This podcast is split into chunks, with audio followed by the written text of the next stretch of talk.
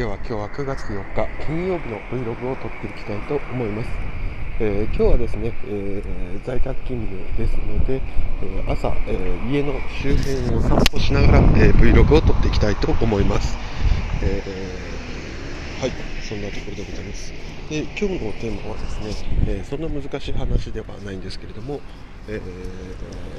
JR 東日本がえ終電を30分程度、え最大30分程度、え繰り上げるというのを、え発表しました。昨日ですね。でそれについて話していきたいと思います、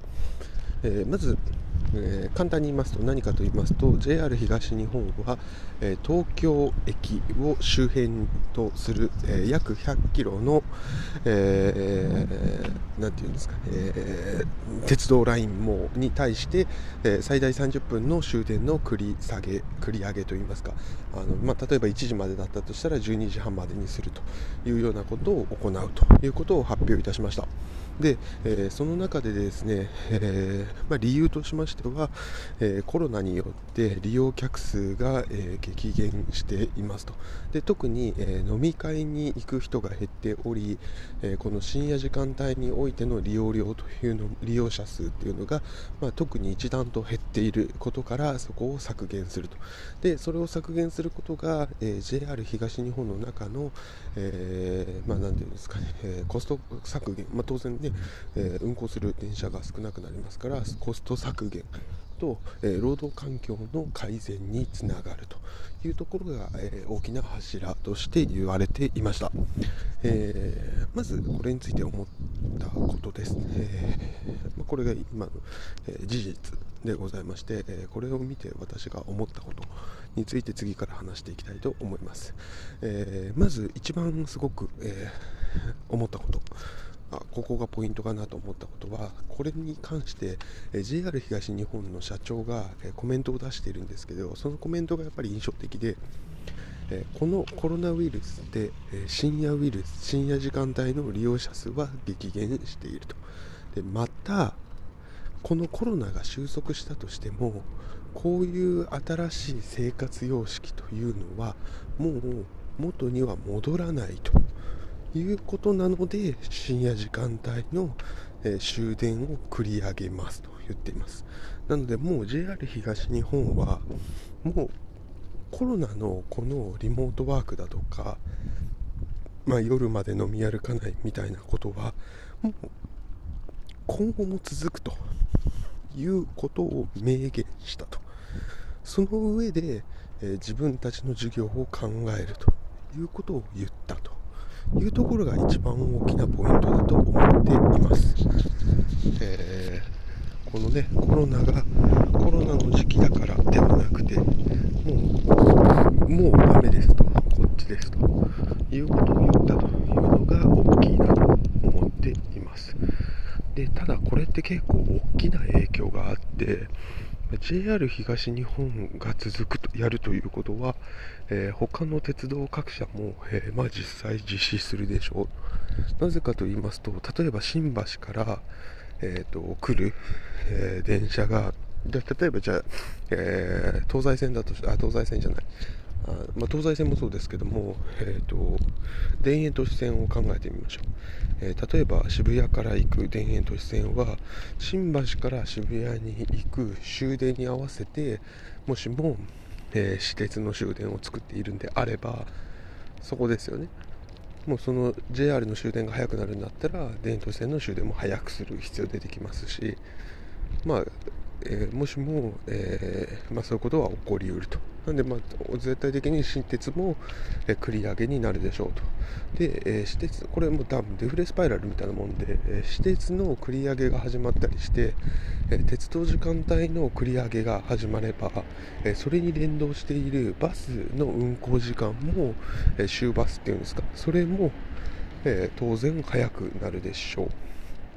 でそうなると次は何が起きるかというと、えそれに、え、合わせて、え、働いている人たち。例えば終電だとか終バスがあることによって、え何時まで働くっていうことができてた人たちは、えそれもまた前倒しになるでしょう。で、えー、まあさ翻って多分一番影響大きいのは、まあ、飲み屋だと思います。えーと、新橋とか新宿とかの飲み屋は、まあ、かなり影響出ると思います。今現在ね、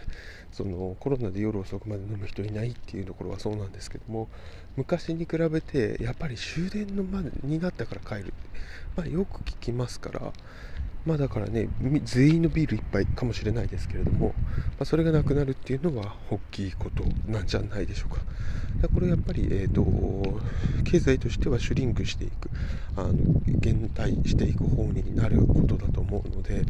まあ、ちょっとね、あいや、えーと、JR、これ、あれですよね、あの合成の語尾でしたっけ？あの、一人一人は正しいことやるんだけれども、それが全体でやっちゃうと、えーと、必ずしも正しくないみたいなことに、やっぱり結構近い気がしていて、あの JR 東日本としては正しい対応なんですけれども、まあ、それをやることによって日本経済にとってはあまり良くない影響なんじゃないかなというところがあります。えーただ、えっ、ー、と、もう東日本がやったことに対して、やることに対して、もう全く異論はないです。え、ー、と、これ、戻んないと思います、僕も。あの多分10年後、5年後、3年後、まあ、1年後でもいいですけども、多分多くの企業はもうテレワークが標準になると思います。あの多分テレワークできない企業とかって何みたいな話に絶対なると思いますんでまあ、そういう意味ではそこはもうそういう文化なのでその中でね、まあ、在宅勤務になることによって、まあ、消費が増える部分ももしかしたらあるのかもしれませんから、まあ、家具だとかはそういうことでしょうから、まそういったところに、ま経済というのがシフトしていくっていうふうに考えるべきなんでしょうね。まあ、それだと思いました。で、えー、もう一つがですね、えー、こっちはもうさらっとなんですけれども、えー、昨日、まあ、夜から、え今日の朝にかけて開いていたアメリカ市場株式市場が、まあ、かなり大幅に、え下落いたしました。えー、私のやっている S&P500 に関しても、えー、と約3%ぐらいですかね、えー、と落ちるということで、まあ、結構ですね時価アメリカの時価総額、えー、500社のトップの総額が3%減るって、まあ、結構大きなことで Amazon だとか Google だとかも軒並みまあそれ以上落ちていたりしました。で、えーテスラなんかがですね最近伸びに伸びていたんですけどもテスラはここ1、2週間で今まで500ドルぐらいだった株価が400ドルまで一気に落ちてますから、えー、結構大きい変化が起きているのかなという気がします。まあ、テスラに関しては、えーと、大きくですね、え、株を持っていたところが、えー、売り出したとか自社も株を、え、市場に出したとか、えーとまあ、ちょっと特殊な要因がございますけれども、まあ、それにしてもですね、えー株価が約、20%ぐらい落ちてるっていうのはそんなに、あのいいことでもないし珍しくないよくあることでもないので、まここは1個注意かなという気がしています。えー、まあ、やっぱり金融政策で、えーと、お金がよく、まあ、あの市場に出回っている流通しているということの裏返しだと思うんですけれども、まあ、あの今回多分利益確定でガクッとみんな売ったんだと思うんですけれども、えー、この値動き、えー、ボラリティというんですか、まあ、結構激しくなっているというところがあるので、え資金を株式市場に一点張りするっていうのは結構リスクが高まってきているのかなという気がします。まあね、僕ぐらいの今のポートフォリオであれば現金が占める割合がすごく大きいので、まあ、そこはあんまり気にしなくていいと思うんですけれども、えー、とそれよりは、えー、とリスクを取るっていうことの方が、えー、価値が高いので今後も株式市場には入れていくんですけれどももう十分に株式市場に入れている人みたいな、まあ50%、60%もう、えー、総資産の中で入れている人、まあ、60%ぐらいまでならいいのかな、えー、ともう80とか入れちゃってるような人は、えー、結構注意が必要なんでしょうと。いう気がしております。えー、今日のね、えー、Vlog としては、えー、思ったことはそんなところでございます。え1点目が、え JR 東日本の、え終電繰り上げということは、え、まあね、JR 東日本という会社が、え新しい生活様式ニューノーマルっていうんですか？がもうえー、一般的になるともう元には戻らないということを考えているということであり、まあ、合成の誤謬といいますか、えー、一の会社が、えー、正しい判断をするんだけれども全員がそれに伴って正しい判断をすると、え経済全体には良くない方向に舵を切られるというようなこともあり得る